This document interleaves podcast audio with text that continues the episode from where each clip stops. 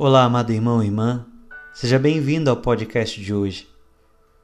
O evangelho que vamos meditar encontra-se em Mateus, capítulo 20, dos versículos 20 ao 28.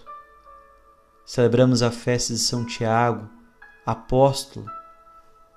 Neste evangelho, a mãe de São Tiago faz um pedido a Jesus. Ela pede: Manda que estes meus dois filhos se sentem no teu reino, um à tua direita e outro à tua esquerda. Jesus então respondeu-lhes: Não sabeis o que estáis pedindo. Por acaso podeis beber o cálice que eu vou beber? Eles responderam: Podemos.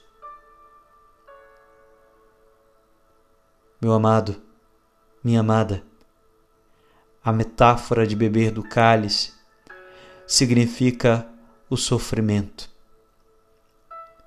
Em inúmeras passagens bíblicas podemos ver o sofrimento daqueles que abraçaram o chamado,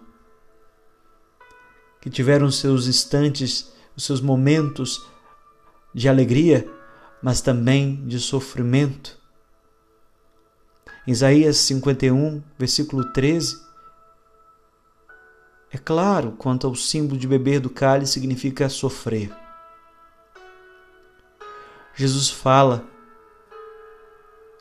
que se eles estão dispostos a estarem próximos a Ele, os filhos de Zebedeu, sentando um à direita e outro à esquerda, eles haverão de sofrer. Querer estar perto de Jesus é algo mal? Não, não é mal se as intenções são corretas. Quem estiver próximo tem que servir. Se quiser ser o primeiro, que seja o último. Se deseja ser o maior, que seja o servidor. Tiago Maior, foi o primeiro a dar a vida entre os apóstolos, o primeiro a derramar o seu sangue. Podeis beber o cálice que eu vou beber? Eu posso. Querer servir não é o mesmo que querer ser servido. Querer servir é desejar o melhor para o povo de Deus, é doar a vida, colocando os talentos e dons a serviço. Mas querer ser servido é se aproveitar do posto alcançado, o prestígio. Que possamos servir dando a vida e não ser, ser servido durante a missão. Mas é claro, os sofrimentos vêm, porque nem sempre aquele que serve vai ser compreendido, será bem interpretado. Momentos que vão experimentar, que vai poder experimentar aquilo que Jesus experimentou: ser espizinhado, maltratado. É tomar a cruz, é beber do cálice. Mas é importante a gente se perguntar: qual é a minha intenção em ser um seguidor de Jesus Cristo?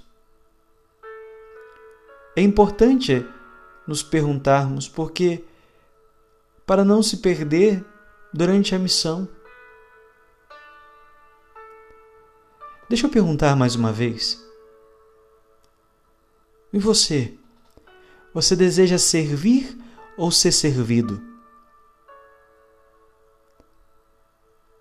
Se você disser nenhuma das alternativas, um desejo de ser imparcial, ou dizer que não tem tempo, ou dizer que você não serve para a missão.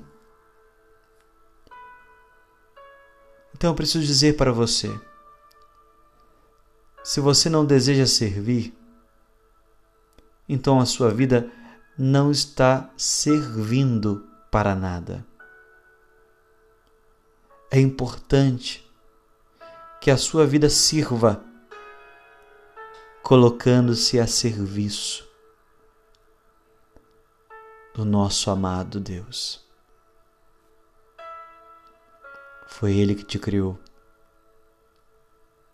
Obedeça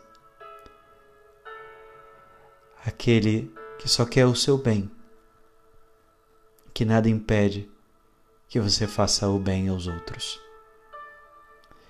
Deus te abençoe, que você tenha um excelente dia.